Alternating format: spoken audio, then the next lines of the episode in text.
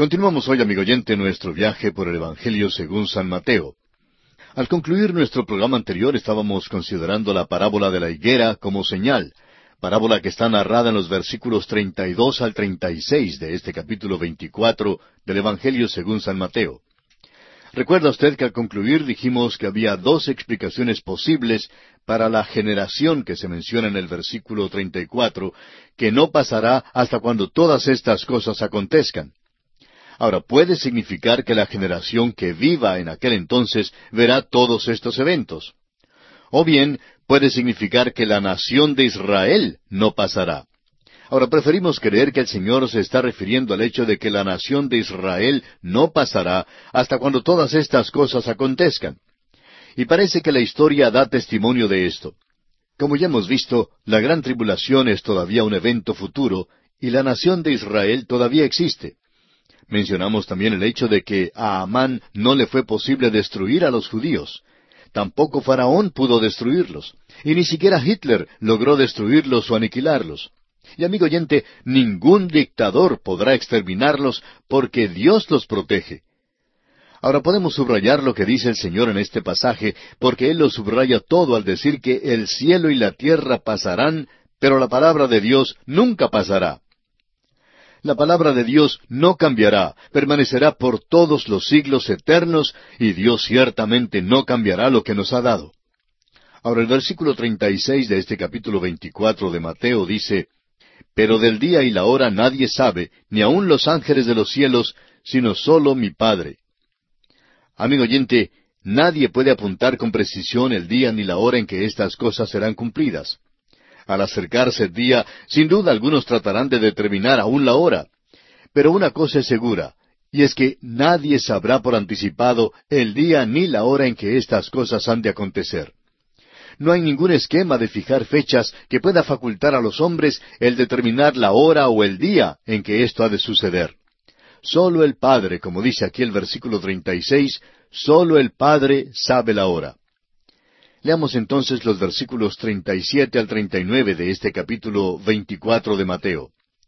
Mas como en los días de Noé, así será la venida del Hijo del Hombre.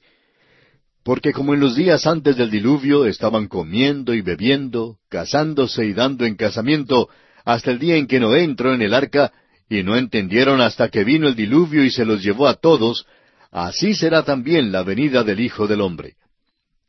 El Señor hace uso aquí de la ilustración de Noé, el cual vivía en días de una crasa inmoralidad. El Señor describe el tiempo de Noé como días en que todo pensamiento y toda imaginación del corazón de los hombres era siempre y solamente el mal. Aquellas personas comían y bebían y se casaban. Estas cosas en sí no eran malas, pero la actitud de los hombres hacia Dios hizo estas prácticas malas. Se olvidaron de Dios y no le creyeron. Lo que ellos hacían no era para la gloria de Dios. Pablo nos amonesta en su primera carta a los Corintios capítulo diez versículo treinta y uno diciendo, Si pues coméis o bebéis o hacéis otra cosa, hacedlo todo para la gloria de Dios. Las personas que vivían durante los días de Noé comían y bebían y vivían como si Dios no existiera de ninguna manera. A un muchachito le convidaron a cenar en una casa ajena por primera vez en su vida. Iba a una casa muy cercana, pero para él era un gran evento. Era la primera vez que jamás hubiera sido invitado a comer fuera de su hogar, y cuando la hora llegó para salir, fue en rumbo directo hacia aquella casa. Al sentarse a la mesa para comer, el niño automáticamente inclinó su cabeza para dar gracias por la comida, porque había sido criado en un hogar cristiano. De repente se dio cuenta de que él era el único con la cabeza inclinada y que los demás estaban sirviéndose la comida abrió los ojos y, sin inhibición alguna, dijo, ¿No dan ustedes gracias a Dios por la comida? Hubo un silencio embarazoso por un momento, y luego la señora de la casa dijo, No, no damos las gracias. El niño pensó por un momento y luego declaró, Ustedes son exactamente como los perros de mi casa, simplemente comienzan sin demora alguna. Amigo oyente, muchos son como estas personas hoy en día. Disfrutan de la abundancia, pero nunca se acuerdan de dar gracias a Dios por eso.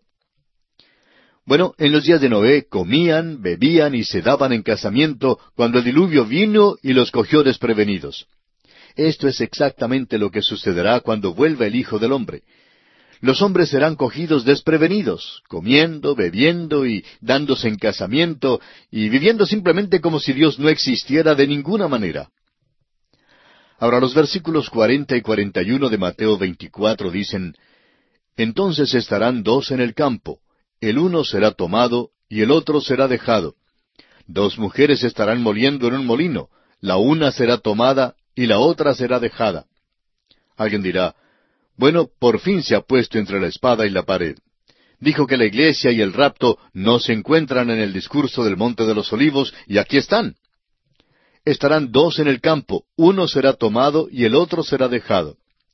Amigo oyente, esta no es una referencia al rapto de la iglesia.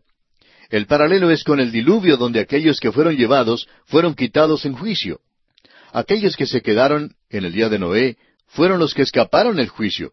Aquellos que se queden cuando venga Cristo entrarán en el reino. Veamos ahora el versículo 42.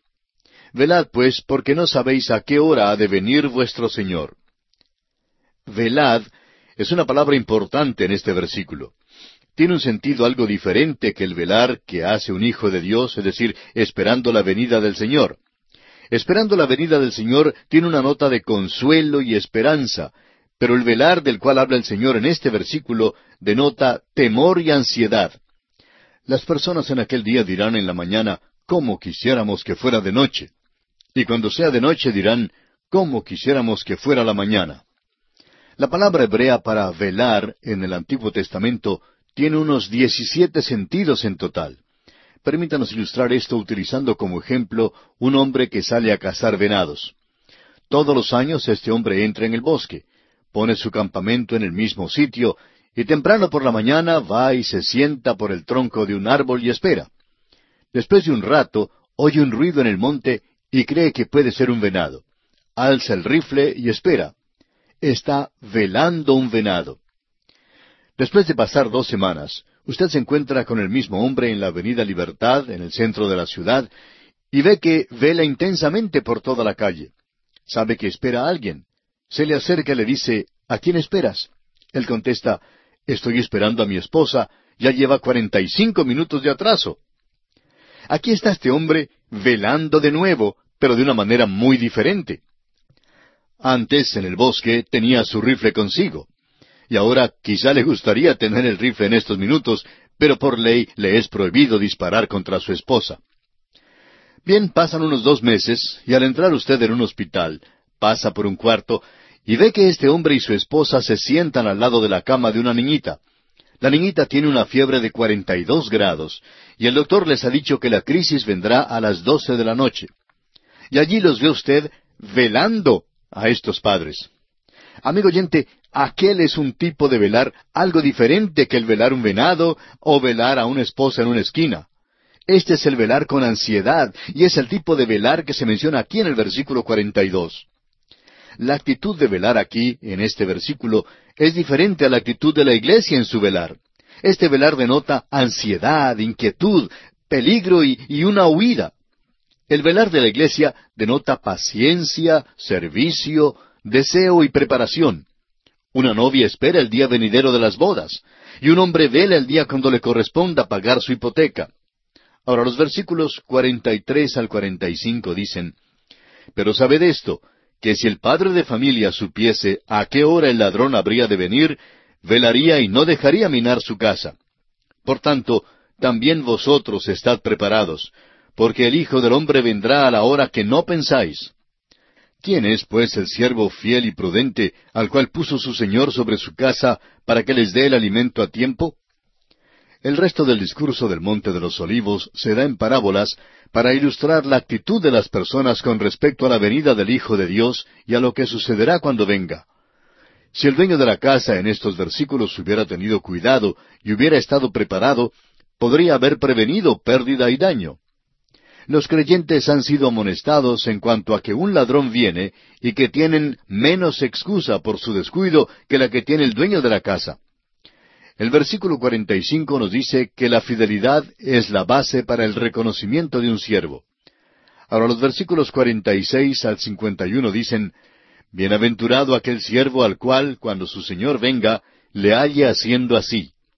De cierto os digo que sobre todos sus bienes le pondrá. Pero si aquel siervo malo dijera en su corazón, mi señor tarda en venir, y comenzare a golpear a sus consiervos, y aun a comer y a beber con los borrachos, vendrá el señor de aquel siervo en día que éste no espera, y a la hora que no sabe, y lo castigará duramente, y pondrá su parte con los hipócritas. Allí será el lloro y el crujir de dientes. Esta parábola cuenta del siervo fiel y del siervo malo. Cuando regrese el Señor, dará a su siervo fiel un privilegio y responsabilidad adicional si ha sido fiel en llevar a cabo sus deberes asignados. El siervo malo, por su parte, será desenmascarado en el regreso repentino de su Señor y será castigado física y eternamente. Una vez más, amigo oyente, permítame recordarle que la iglesia no está en mira en el discurso del Monte de los Olivos. El Señor está contestando las preguntas que le hacían los discípulos, quienes estaban pensando en términos del establecimiento del reino de los cielos. Y así concluimos nuestro estudio del capítulo 24 del Evangelio según San Mateo. Y nos encontramos ahora en el capítulo 25, la continuación del discurso del Monte de los Olivos. Las parábolas de las diez vírgenes y de los talentos y el juicio de las naciones gentiles es el tema que comprende este capítulo 25 de Mateo. Este capítulo trata detalladamente la respuesta de Jesús con respecto a la pregunta ¿qué señal habrá de tu venida? Encontramos aquí la parábola de las diez vírgenes que comprueba la autenticidad de la fe de Israel. Luego la parábola de los talentos que comprueba la fidelidad de sus siervos. Y finalmente el juicio de las naciones gentiles que pone a prueba su derecho de admisión al reino. Este capítulo muestra el significado que tendrá la venida de Cristo para estos grupos que aún estarán en el mundo en aquel entonces. Un análisis detallado de cada grupo revelará que esto se reduce a una actitud y relación personal con Jesucristo. Consideremos ahora la parábola de las diez vírgenes. Aquellos que han promovido la teoría de un rapto parcial han usado esta parábola de las diez vírgenes como la base para su argumento.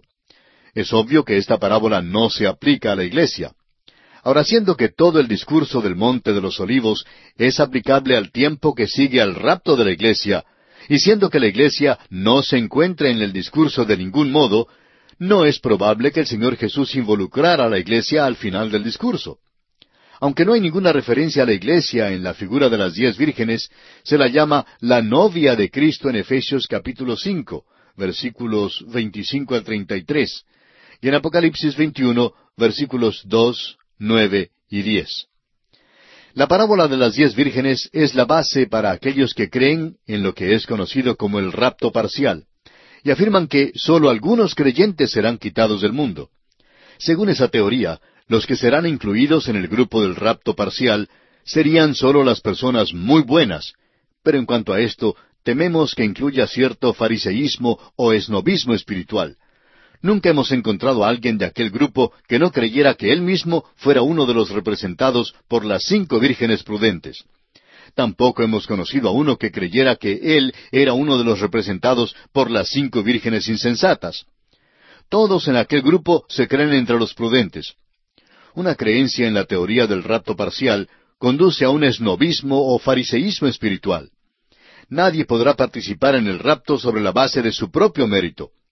Amigo oyente, Dios nos salva por su gracia. Dios nos guarda por su gracia. Dios nos quitará de este mundo por su gracia.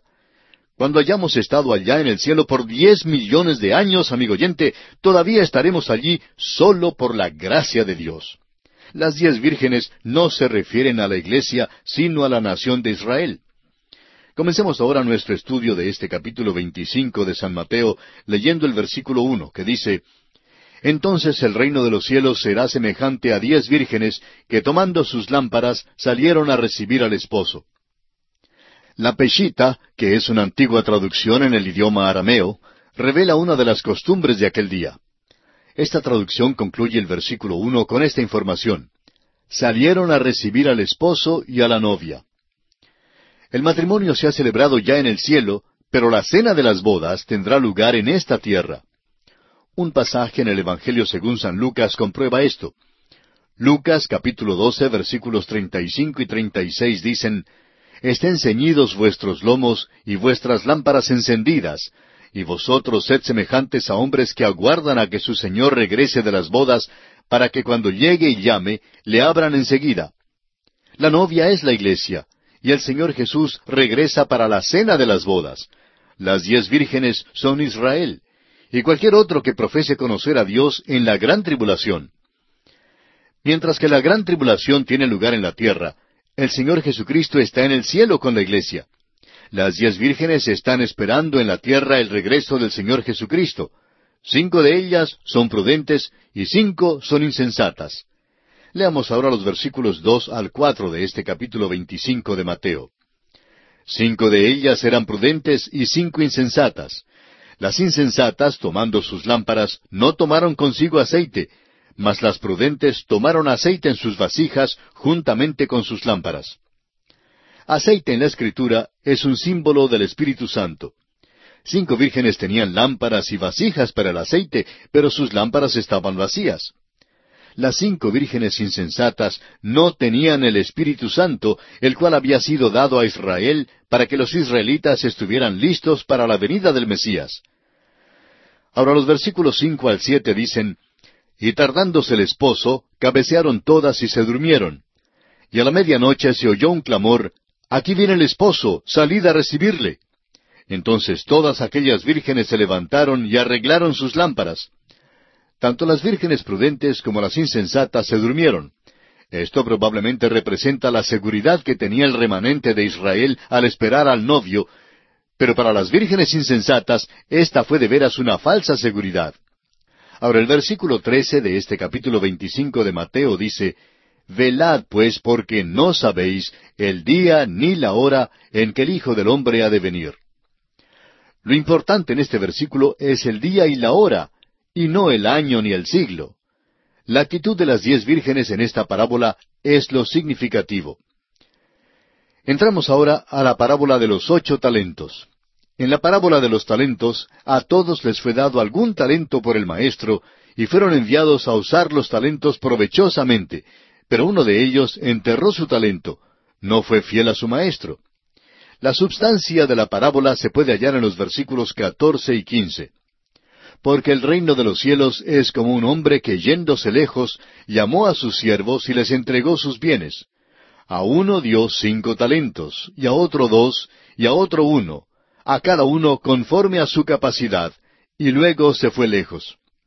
La parábola de los talentos sí tiene una aplicación para hoy, cómo el Señor pone a prueba el servicio de sus siervos en todas las edades. La parábola más apropiada para hoy es la parábola de las minas que se encuentra en el Evangelio según San Lucas, capítulo 19, versículos 11 al 27. Estas minas fueron repartidas por un noble mientras él salía para recibir un reino para regresar en un tiempo más tarde. Cada uno tenía la misma cantidad. El Señor Jesús no recompensa hoy en día según el uso de algún talento que sea superior, sino según nuestra fidelidad como creyentes. Consideremos ahora el juicio de las naciones.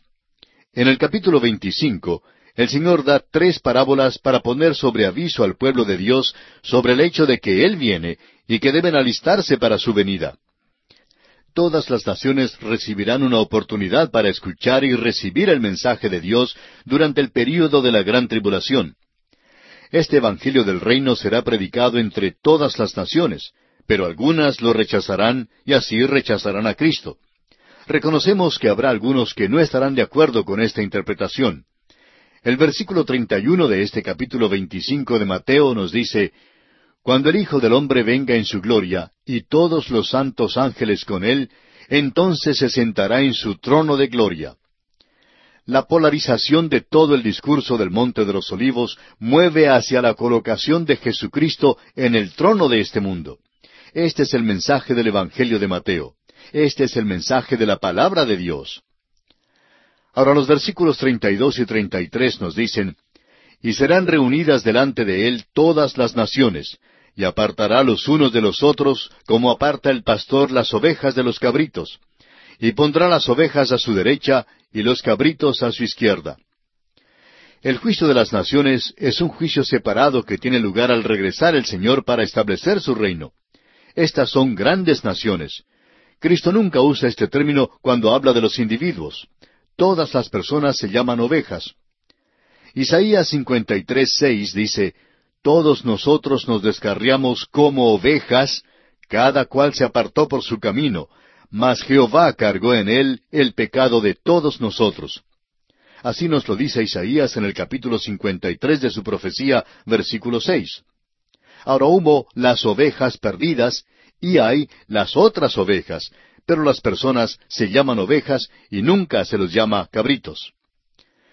Bueno, amigo oyente, no tenemos tiempo para concluir este pasaje en esta oportunidad, así es que concluiremos nuestro estudio del capítulo 25 del Evangelio según San Mateo en nuestro próximo programa. Continuamos hoy, amigo oyente, nuestro estudio en el libro de San Mateo. En nuestro programa anterior estábamos considerando el juicio de las naciones. Y al concluir dijimos que el juicio de las naciones es un juicio separado que tiene lugar al regresar el Señor para establecer su reino. Estas son grandes naciones. Cristo nunca usa este término cuando habla de los individuos. Todas las personas se llaman ovejas. El profeta Isaías, por ejemplo, en el capítulo 53 de su profecía, versículo 6 dice, Todos nosotros nos descarriamos como ovejas, cada cual se apartó por su camino, mas Jehová cargó en él el pecado de todos nosotros. Había las ovejas perdidas y hay las otras ovejas. Pero las personas se llaman ovejas y nunca se llaman cabritos. Ahora leamos los versículos 34 al 40 de este capítulo 25 de San Mateo. Dice así, Entonces el rey dirá a los de su derecha, Venid benditos de mi Padre, heredad el reino preparado para vosotros desde la fundación del mundo porque tuve hambre y me disteis de comer, tuve sed y me disteis de beber, fui forastero y me recogisteis, estuve desnudo y me cubristeis, enfermo y me visitasteis, en la cárcel y vinisteis a mí. Entonces los justos le responderán diciendo, Señor, ¿cuándo te vimos hambriento y te sustentamos, o sediento y te dimos de beber? ¿Y cuándo te vimos forastero y te recogimos, o desnudo y te cubrimos? ¿O cuando te vimos enfermo o en la cárcel y vinimos a ti? Y respondiendo el rey les dirá, De cierto os digo que en cuanto lo hicisteis a uno de estos mis hermanos más pequeños, a mí lo hicisteis. Los ciento cuarenta y cuatro mil judíos que son sellados en el tiempo de la gran tribulación saldrán a todo el mundo para predicar el mensaje del Evangelio del Reino irán a las personas que acepten y reciban a Cristo como el sacrificio por sus pecados y les aconsejarán que se alisten para su venida inmediata. Algunas naciones lo rechazarán. El anticristo mandará a matar cruelmente a los ciento cuarenta y cuatro mil. Cualquier hombre que les dé a estos hombres un poquito de agua fría lo hará a riesgo de su propia vida. Dar un poquito de agua a alguien hoy en día tiene poco valor, pero en aquel día tendrá un valor tremendo significará que se han declarado a favor de Cristo.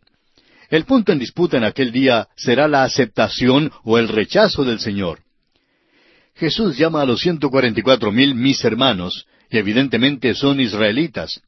Si las naciones los aceptan a ellos, el Señor dice que será igual que aceptarlo a Él. Si las naciones los rechazan, será igual que rechazar al Señor, porque estos hombres están representando a Cristo mismo. El versículo 43 da evidencia de que naciones enteras entrarán en el reino milenario. De estas naciones habrá algunos individuos que rechazarán a Cristo. Pero el juicio de las naciones en la segunda venida de Cristo es para determinar cuáles naciones han de entrar en el reino milenario. Este juicio es separado y distinto de todos los otros juicios. Y así concluimos nuestro estudio de este capítulo 25 del Evangelio según San Mateo. Ahora entramos al estudio del capítulo 26. En este capítulo encontraremos los siguientes aspectos. Los últimos eventos en la vida de Jesús antes de la cruz. El complot para prenderlo. La unción por María de Betania. Judas Iscariote vende a Jesús. La última Pascua y la primera cena del Señor. El anuncio de la negación de Pedro. La agonía en Getsemaní. La entrega de Jesús por parte de Judas los principales sacerdotes arrestan a Jesús, le traen ante Caifás y el Sanedrín, y la negación de Pedro. Este es el capítulo más largo en el Evangelio de Mateo. Hay una interrupción al fin del versículo treinta. Los eventos relatados en los capítulos quince, dieciséis y diecisiete del Evangelio según San Juan bien podían ser insertados aquí. Otra interrupción natural sería en el principio del versículo 57. Una división del capítulo aquí pondría en una categoría separada el juicio ante los príncipes religiosos. Quizá aquellos que dividieron las escrituras incluyeran tantos eventos en un capítulo para dar al lector algo del alcance y la rapidez de estos importantes acontecimientos. Sería interesante saber su razonamiento en cuanto a estas divisiones. Todos los incidentes y detalles en este capítulo señalan a la cruz.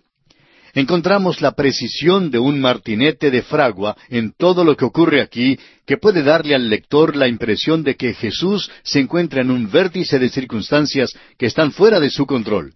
Sin embargo, un examen y consideración cuidadosa revelará que Él es maestro de las circunstancias y que el Rey de Reyes nunca es más majestuoso que cuando se acerca a la cruz.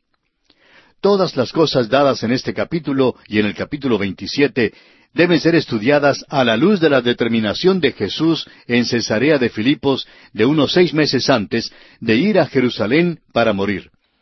Recordemos que en el capítulo 16 de este Evangelio de Mateo, versículo 21, dice, Desde entonces comenzó Jesús a declarar a sus discípulos que le era necesario ir a Jerusalén y padecer mucho de los ancianos, de los principales sacerdotes y de los escribas, y ser muerto y resucitar al tercer día. Él se está moviendo según el horario de Dios y hace que el asunto se decida. Él no es una víctima desvalida que se encuentra entre la olla de la intriga religiosa y el sartén del poder romano. Una reverencia debe penetrar el pensar del lector al considerar estas cosas escritas aquí en este capítulo, porque son vitalmente relacionadas con nuestra salvación. Veamos los primeros dos versículos de este capítulo 26 de Mateo. Cuando hubo acabado Jesús todas estas palabras, dijo a sus discípulos, Sabéis que dentro de dos días se celebra la Pascua, y el Hijo del Hombre será entregado para ser crucificado. Los eventos del capítulo 26 siguen inmediatamente después del discurso del Monte de los Olivos. El Señor ha contestado las preguntas de los discípulos y ahora vuelve a otro asunto. Por sexta vez, en unos seis meses desde Cesarea de Filipos, Jesús ha anunciado su muerte venidera. En el versículo dos, Jesús fija el tiempo de su muerte. Dice, de aquí a dos días, en la fiesta de la Pascua será entregado y crucificado. Ahora leamos los versículos tres al cinco. Entonces los principales sacerdotes, los escribas y los ancianos del pueblo se reunieron en el patio del sumo sacerdote llamado Caifás, y tuvieron consejo para prender con engaño a Jesús y matarle. Pero decían, no durante la fiesta, para que no se haga alboroto en el pueblo. Este es un pasaje importante. Por sexta vez, como dijimos, el Señor anuncia su muerte venidera. Luego, en el versículo dos, dice que morirá durante la Pascua. Pero ellos, o sea, los príncipes religiosos, dijeron que Él no moriría en el día de la fiesta, no sea que hubiera un alboroto entre la gente. Los mismos que lo mataron dijeron que no le crucificarían durante la Pascua. El Señor, sin embargo, tenía una idea diferente y fijó el tiempo de su propia muerte. Ahora, ¿cuándo murió Jesús? Murió precisamente durante la Pascua. Él, y no sus enemigos, fijó el tiempo de su ejecución. Se encargó completamente de la situación. Amigo oyente, es que Él es el Rey aquí en el Evangelio según San Mateo. Las veces que parecía ser más desvalido y débil desde el punto de vista nuestro, aquellas fueron precisamente las veces cuando Jesús estuvo realmente a cargo de todas las cosas. El odio tan amargo de los príncipes religiosos contra el Señor Jesucristo les hizo conspirar su muerte. Querían hacer las cosas a su manera, pero no se les permitió hacerlas en esa forma. Estaban tratando a un rey, un rey que nunca fue más majestuoso que cuando se acercó precisamente a la cruz. Ahora consideremos otro aspecto. La unción de Jesús por María de Betania. Leamos los versículos seis al ocho de este capítulo veintiséis del Evangelio de Mateo. Y estando Jesús en Betania, en casa de Simón el leproso, vino a él una mujer con un vaso de alabastro de perfume de gran precio, y lo derramó sobre la cabeza de él, estando sentado a la mesa. Al ver esto, los discípulos se enojaron, diciendo, ¿Para qué este desperdicio? Betania era el lugar de amor, como Jerusalén era el lugar de odio. Jesús se quedó en Betania durante las últimas horas antes de su muerte. Este incidente ocurrió en el hogar de Simón el leproso. Ahora, ¿por qué lo llamaban Simón el leproso? ¿Tenía acaso lepra? Hubo un tiempo cuando tuvo esa enfermedad, pero Jesús ya lo había sanado y ahora estaba limpio. Ahora le era posible sentarse y gozar de la comunión con el Señor Jesús y con otros que cenaron juntamente con Él en su hogar. Esta es una escena maravillosa, amigo oyente. Los enemigos del Señor hoy en día no conocen al Señor. No conocen al Señor que sanó, amó, lloró y juzgó. El hecho es que algunos de los enemigos de Jesús de nuestros días han puesto en escena un drama acerca de Jesús que estamos seguros escandalizaría a cualquiera. Es lamentable que en algunos lugares no se pueda leer la Biblia ni orar en las escuelas. En cambio, se puede poner en escena el drama más sucio y más vil en cuanto al Señor que jamás se puede imaginar. En aquel drama se representa al Señor y sus discípulos en el aposento alto, pero como si ellos fuesen homosexuales. Amigo oyente, eso es la blasfemia más vil que se haya visto. Sí, blasfemia misma. Los que ponen en escena este drama no conocen al Señor son leprosos espirituales que debieran vocear inmundo, inmundo. Eso es lo que son, inmundos. Cuando usted, amigo oyente, ha venido al Señor Jesús y ha sido limpiado por Él, se puede entonces sentar y gozar de la comunión con Él. Esta es la escena que tenemos en este pasaje. Al cenar, apareció entonces una mujer con un vaso de alabastro de perfume de gran precio. La mujer era María, Así nos lo dice el evangelista Juan en el capítulo doce de su Evangelio, versículo tres. Ella ungió tanto la cabeza como los pies de Jesús. Los discípulos se llenaron de indignación cuando vieron lo que hizo María. Juan en su Evangelio nos da el detalle de que fue Judas quien encabezó esta agitación. Judas tenía un motivo ulterior que no tenía que ver con los pobres. Él era el tesorero del grupo y al parecer se estaba sustrayendo los fondos. Leamos ahora el versículo nueve de este capítulo veintiséis de Mateo. Porque esto podía haberse vendido a gran precio y haberse dado a los pobres. Hay muchísimas personas que piensan en los pobres, pero quienes no hacen nada para ayudarlos. En las capitales de nuestros países no faltan los legisladores que son millonarios. Siempre hablan en cuanto al problema de la pobreza y en cuanto al hacer algo por los pobres, pero ¿cuántos de ellos mismos dan algo para ayudar a los pobres? Nos cae mal ese tipo de hipocresía. Los discípulos tampoco nos impresionan en este caso. Dijeron, ah, pues eh, es un desperdicio de perfume. ¿Cómo es que lo derraman sobre el Señor Jesús? Deben haberlo vendido para dar el producto a los pobres. La pregunta debe siempre ser, ¿qué hago yo mismo por los pobres? ¿Trato de caer en gracia con otros o realmente trato de ayudar a otros? Ahora el versículo diez dice, y entendiendo Jesús les dijo, ¿Por qué molestáis a esta mujer? Pues ha hecho conmigo una buena obra. En cuanto a los cristianos, no deben contribuir a ninguno ni hacer nada que no glorifique el nombre del Señor Jesucristo. A menos que una obra sea hecha en su nombre, o a menos que Cristo sea glorificado en una obra, no deben participar en ella.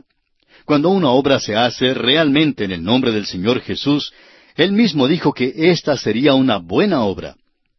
Ahora el versículo once nos dice, Porque siempre tendréis pobres con vosotros, pero a mí no siempre me tendréis.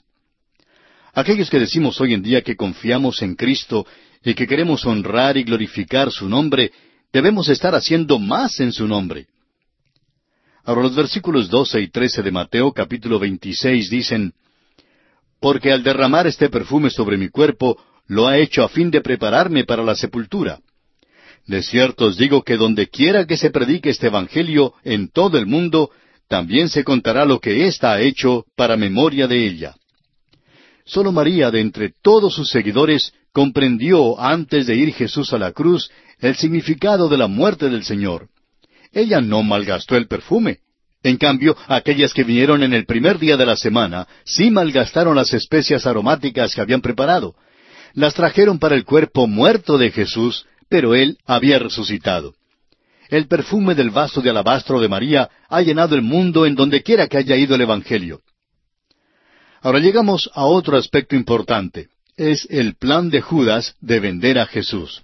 Leamos los versículos catorce al dieciséis de Mateo capítulo veintiséis. Entonces uno de los doce, que se llamaba Judas Iscariote, fue a los principales sacerdotes y les dijo, ¿Qué me queréis dar? Y yo os lo entregaré. Y ellos le asignaron treinta piezas de plata. Y desde entonces buscaba oportunidad para entregarle. Este hecho de Judas Iscariote es atroz y cobarde en contraste al hecho de percepción espiritual de María.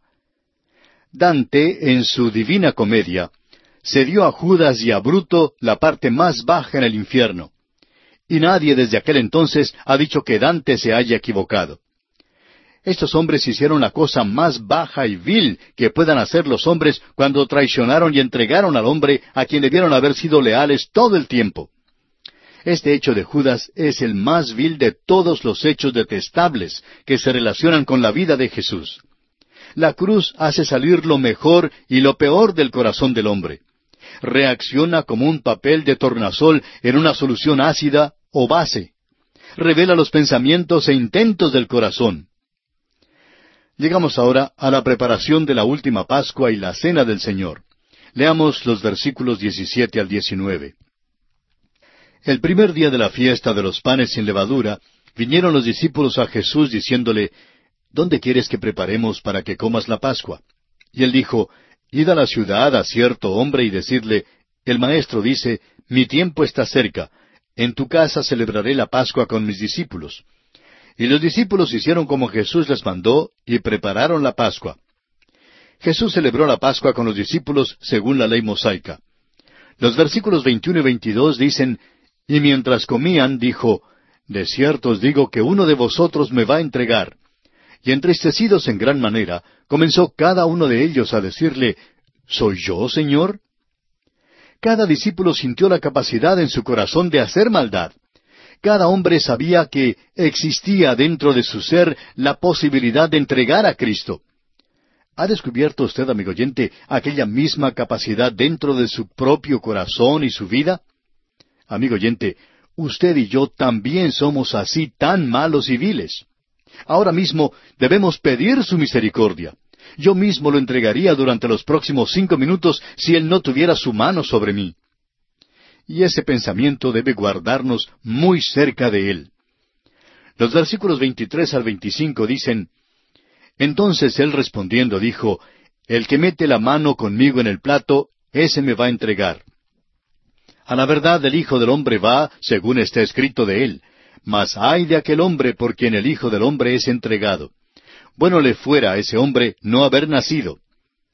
Entonces, respondiendo Judas, el que le entregaba, dijo, ¿Soy yo, maestro? Le dijo, Tú lo has dicho. Es interesante notar que Judas no lo llamó Señor en el versículo 25. Al parecer, en este momento, Judas se apartó del aposento alto. El evangelista Juan, en el capítulo 13 de su Evangelio, versículo 30, dice, cuando él pues hubo tomado el bocado, luego salió, y era ya de noche. Hubiera sido mejor para este hombre si nunca hubiera nacido. Así lo dijo el Señor Jesucristo. Ahora los versículos 26 al 29 de Mateo capítulo 26 dicen, Y mientras comían, tomó Jesús el pan y bendijo, y lo partió y dio a sus discípulos, y dijo, Tomad, comed, esto es mi cuerpo. Y tomando la copa y habiendo dado gracias, les dio diciendo, Bebed de ella todos, porque esto es mi sangre del nuevo pacto, que por muchos es derramada para remisión de los pecados. Y os digo que desde ahora no beberé más de este fruto de la vid, hasta aquel día en que lo beba nuevo con vosotros en el reino de mi Padre. Aquí vemos al Señor iniciando la cena del Señor sobre las cenizas moribundas de un banquete que se desaparecía, es decir, la Pascua. Según la tradición hebrea, la copa circulaba siete veces durante la Pascua. En esta ocasión, la última vez que circuló la copa, Jesús inició la cena del Señor. Durante la fiesta cantaban los salmos de aleluya, los salmos 111 al 118. Cuando usted lea estos salmos para su propio provecho espiritual, tenga presente que nuestro Señor los cantó en aquella noche propicia. En aquel tiempo se erigió un nuevo monumento a sí mismo no fue hecho de mármol ni de bronce, sino de los elementos temporales del pan y el vino. Ambos hablan de su muerte hasta cuando venga de nuevo. Y aquí nos detenemos por esta ocasión. Continuamos hoy, amigo oyente, estudiando el Evangelio según San Mateo. En nuestro estudio anterior nos detuvimos en los versículos 26 al 29 de este capítulo 26 del Evangelio según San Mateo.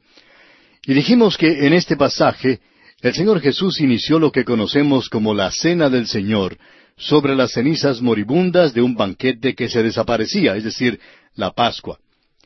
Según la tradición hebrea, la copa circulaba siete veces durante la Pascua. En esta ocasión, la última vez que circuló la copa, Jesús inició la Cena del Señor.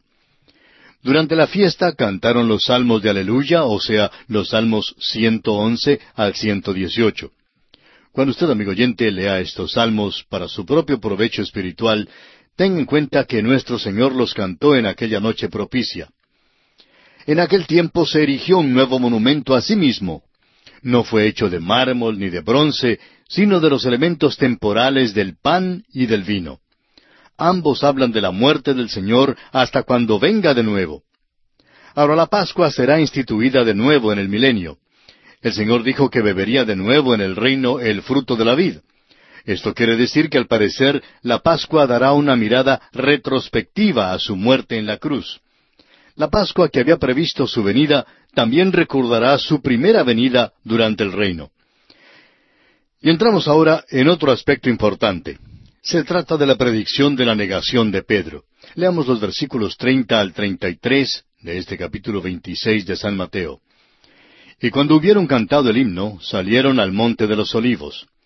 Entonces Jesús les dijo, Todos vosotros os escandalizaréis de mí esta noche, porque escrito está, heriré al pastor y las ovejas del rebaño serán dispersadas. Pero después que haya resucitado, iré delante de vosotros a Galilea. Respondiendo Pedro le dijo, Aunque todos se escandalicen de ti, yo nunca me escandalizaré. La frase, porque escrito está, heriré al pastor y las ovejas del rebaño serán dispersadas, es otra referencia a la muerte inminente del Señor Jesús. Los discípulos pronto se dispersarían. Pedro, sin embargo, le dijo al Señor que Él era confiable. Pedro estaba diciendo que aunque el Señor no podía depender de los otros discípulos, sí podría depender de Él. Pedro era sincero, pero no conocía su propia debilidad. Ninguno de nosotros sabemos cuán malos realmente somos. Veamos ahora los versículos 34 y 35. Jesús le dijo, De cierto te digo que esta noche, antes que el gallo cante, me negarás tres veces. Pedro le dijo, Aunque me sea necesario morir contigo, no te negaré. Y todos los discípulos dijeron lo mismo. Era temprano por la mañana cuando Pedro dijo que no negaría a nuestro Señor, que aún estaba dispuesto a morir con el Señor. Pero aquella misma noche, antes de que el gallo cantara, Pedro lo negó. No lo negó una sola vez, sino tres veces. Ahora los versículos 36 al 39 de Mateo capítulo 26 dicen, Entonces llegó Jesús con ellos a un lugar que se llama Getsemaní, y dijo a sus discípulos, Sentaos aquí entre tanto que voy allí y oro. Y tomando a Pedro y a los dos hijos de Zebedeo, comenzó a entristecerse y a angustiarse en gran manera. Entonces Jesús les dijo, Mi alma está muy triste hasta la muerte. Quedaos aquí y velad conmigo. Yendo un poco adelante, se postró sobre su rostro, orando y diciendo, Padre mío, si es posible, pase de mí esta copa, pero no sea como yo quiero, sino como tú. Jesús, al ir a Getsemaní, lleva consigo a los mismos tres discípulos que había llevado al monte de la transfiguración. Él quiere que Pedro, Jacobo y Juan velen con él al agonizar él en oración. Oró al Padre diciendo si era posible que la copa que estaba por tomar podía pasar de él, la cual fue el horror de la muerte que estaba por morir. Lo que aconteció en la cruz, amigo oyente, fue más que simplemente una muerte física. Fue algo de lo cual nosotros no nos damos cuenta, porque Él que fue santo, inocente, sin mancha y apartado de los pecadores, fue hecho pecado por nosotros. Allí en la cruz, el pecado fue puesto en Jesucristo no de alguna manera teórica ni académica, sino que en realidad Él llevó nuestro pecado en su propio cuerpo. Y al momento en que el pecado le fue puesto, se llenó de horror. es difícil para nosotros entrar en el completo significado de Getsemaní. Aquí Jesús ganó la victoria en el Calvario. Evidentemente la copa era su cruz. El contenido fue el pecado del mundo entero. Esto le fue repugnante a su carácter santo. No está pidiendo evitar la cruz, sino que ora pidiendo que la voluntad de Dios el Padre sea hecha. Esto de ningún modo acaba el significado de Getsemaní. Él fue tentado por Satanás tan verdaderamente en Getsemaní como en el desierto. Leamos ahora los versículos cuarenta al cuarenta y tres de Mateo capítulo veintiséis. Vino luego a sus discípulos y los halló durmiendo y dijo a Pedro, ¿Así que no habéis podido velar conmigo una hora? Velad y orad para que no entréis en tentación. El espíritu a la verdad está dispuesto, pero la carne es débil. Otra vez fue y oró por segunda vez diciendo, Padre mío, si no puede pasar de mí esta copa sin que yo la beba, hágase tu voluntad. Vino otra vez y los halló durmiendo, porque los ojos de ellos estaban cargados de sueño. Hay quienes hoy en día dicen que el Señor trató de evitar el ir a la cruz. Esto no es verdad. Su humanidad se llenó de horror y repugnancia frente al pensamiento de tener puestos sobre él mismo los pecados en la cruz. Mientras que el Señor oraba, los discípulos dormían. Vino a sus discípulos, los halló dormidos, y se apartó de nuevo para orar. Después de que había orado tres veces, todavía los encontró dormidos, y les dijo que podían seguir durmiendo aún porque ya estaba por ser entregado. Ahora los versículos cuarenta y siete y cuarenta y ocho dicen Mientras todavía hablaba, vino Judas, uno de los doce, y con él mucha gente con espadas y palos de parte de los principales sacerdotes y de los ancianos del pueblo. Y el que le entregaba les había dado señal diciendo, Al que yo besare, ese es, prendedle. Judas había presenciado muchos de los milagros del Señor. Los príncipes religiosos se daban cuenta de que Jesús tenía poder sobrenatural y como probablemente tuvieran miedo de lo que él pudiera hacer, trajeron con ellos una gran multitud para poder prenderlo. Aunque ellos mismos no lo sabían, los enemigos se habían obligado a actuar. Esto parece ser una acción improvisada. Leamos los versículos cuarenta y nueve y cincuenta. Y enseguida se acercó a Jesús y dijo, Salve, maestro, y le besó. Y Jesús le dijo, Amigo, ¿a qué vienes? Entonces se acercaron y echaron mano a Jesús y le prendieron. Un beso puede ser o una señal de aceptación o de rechazo. En este caso, Judas dio al Señor Jesús un beso de entrega. Este fue uno de los hechos más despreciables que puede haber cometido un hombre. Algunos teólogos disputan de que Judas fue predestinado a entregar a Jesús y que no pudo menos que hacer esto. Si esto fuese verdad, Judas no podría ser nada más que un robot. Pero creemos que Judas decidió en su propia mente entregar a nuestro Señor y que tuvo todas las oportunidades de no hacerlo. Es verdad que fue profetizado que Judas lo entregaría. Jesús mismo señaló a este hombre.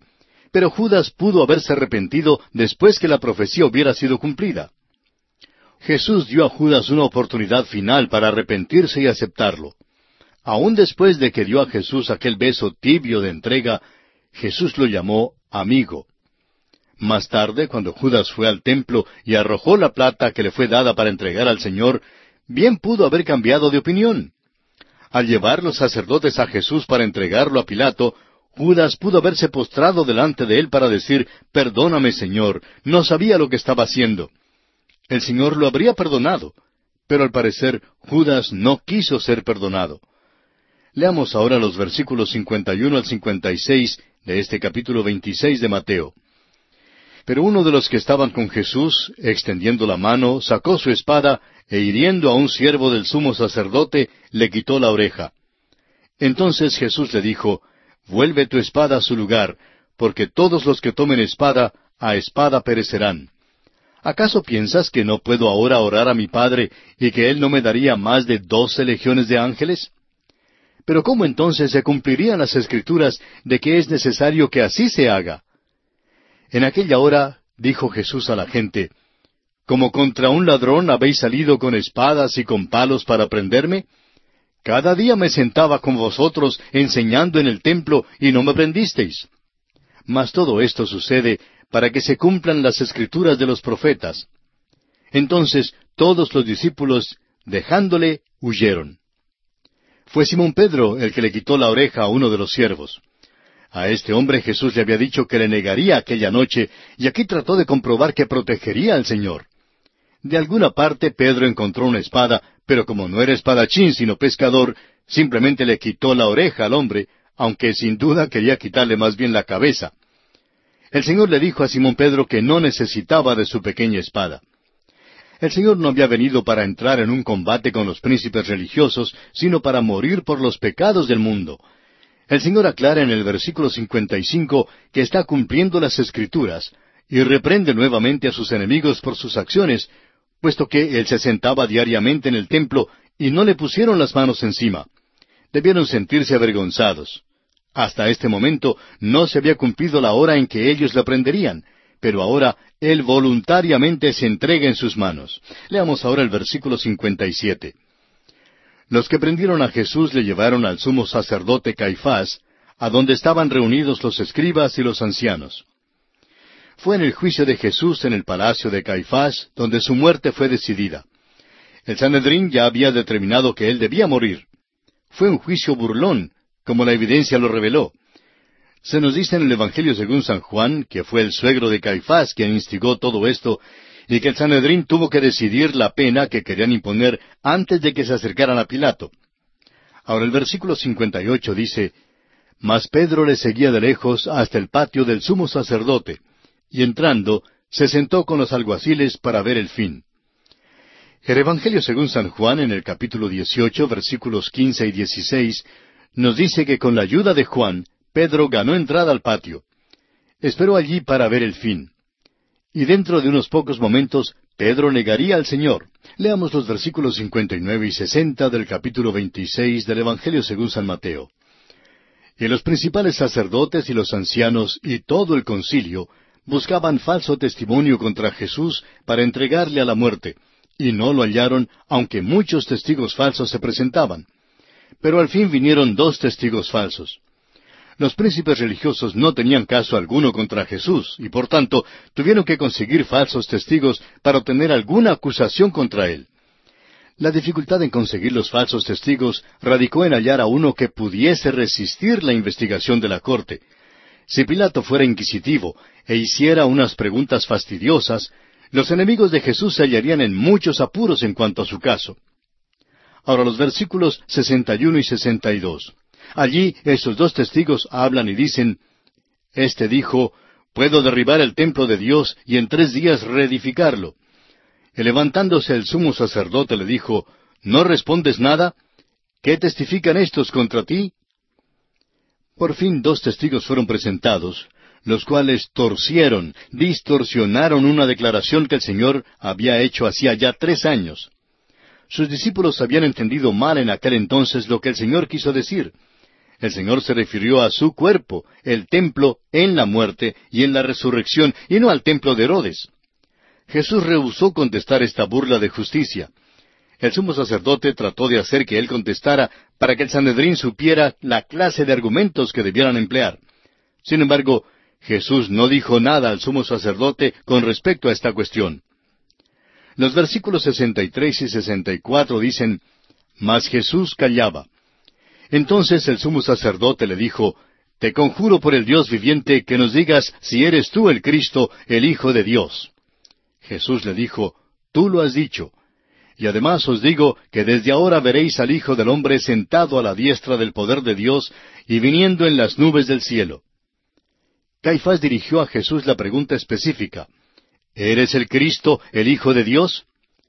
El sumo sacerdote lo conjuró y Jesús confesó que sí era el Mesías, el Hijo de Dios. Jesús alega para sí el título Hijo del Hombre. El doctor Warfield dijo que este es el título más alto que tuvo el Señor. Es un título que usaban los profetas como Daniel y Ezequiel. Fue un epíteto de la deidad no pudo haber alegado tener ninguna posición más grande que aquella en que Él fue el Hijo del Hombre, sentado a la diestra del poder de Dios y viniendo en las nubes del cielo. Veamos ahora los versículos 65 al 68 de Mateo capítulo 26. Entonces el sumo sacerdote rasgó sus vestidos diciendo, Ha blasfemado, ¿Qué más necesidad tenemos de testigos? He aquí, ahora mismo habéis oído su blasfemia. ¿Qué os parece? Y respondiendo ellos dijeron, Es reo de muerte. Entonces le escupieron en el rostro y le dieron de puñetazos, y otros le abofeteaban, diciendo, Profetízanos, Cristo, ¿quién es el que te golpeó? ¿Cómo odiaban al Señor Jesús? Este es el antagonismo natural del corazón humano a la bondad, la justicia y la santidad de Dios. ¿Sabía usted, amigo oyente, que usted y yo tenemos una naturaleza vieja y que si le cedemos la oportunidad, quitaría a Dios de su trono? Hay grupos hoy que dicen que Dios está muerto simplemente porque quieren que esté muerto. Lo quieren destronado. La naturaleza humana lo odia amargamente. Cuando el sumo sacerdote rasgó sus vestidos, violó la ley mosaica. Levítico 21.10 nos dice, Y el sumo sacerdote entre sus hermanos, sobre cuya cabeza fue derramado el aceite de la unción, y que fue consagrado para llevar las vestiduras, no descubrirá su cabeza, ni rasgará sus vestidos. También los príncipes religiosos violaron su propia ley en gestionar un juicio así de noche. Además, según las leyes, ningún juicio podía comenzar y terminar en un mismo día. Después que el Señor alegó ser el Mesías, le escupieron, le abofetearon y le dieron de puñetazos. No tenían ningún derecho de tratar a un prisionero así, a uno que ya había sido condenado a morir. Al parecer, este fue un brutal juego romano. Estaban jugando con él. Leamos ahora los versículos 69 al 75 de este capítulo 26 del Evangelio de San Mateo. Pedro estaba sentado fuera en el patio, y se le acercó una criada diciendo, Tú también estabas con Jesús el Galileo. Mas él negó delante de todos, diciendo, No sé lo que dices. Saliendo él a la puerta, le vio otra, y dijo a los que estaban allí, También éste estaba con Jesús el Nazareno. Pero él negó otra vez con juramento, no conozco al hombre. Un poco después, acercándose los que por allí estaban, dijeron a Pedro, Verdaderamente también tú eres de ellos, porque aún tu manera de hablar te descubre. Entonces él comenzó a maldecir y a jurar, No conozco al hombre. Y enseguida cantó el gallo. Entonces Pedro se acordó de las palabras de Jesús, que le había dicho, Antes que cante el gallo, me negarás tres veces y saliendo fuera lloró amargamente. Simón Pedro estaba en el lugar donde no debía haber estado, como el versículo 58 nos dijo, mas Pedro le seguía de lejos hasta el patio del sumo sacerdote, y entrando se sentó con los alguaciles para ver el fin. Se encontró en el lugar de la tentación. El pobre no se daba cuenta de lo débil que era realmente. No se puede ofrecer ninguna disculpa por su conducta vil es culpable de un hecho atroz. Nuestro Señor, sin embargo, oró para que su fe no fallara y no falló. Regresó al Señor en confesión. Pedro pudo arrepentirse y aprovechó la oportunidad y se arrepintió. La misma cosa pudo haber hecho Judas. Sin embargo, desperdició la oportunidad. Y así, amigo oyente, concluye nuestro estudio del capítulo 26 del Evangelio según San Mateo. En nuestro próximo programa comenzaremos nuestro estudio del capítulo 27.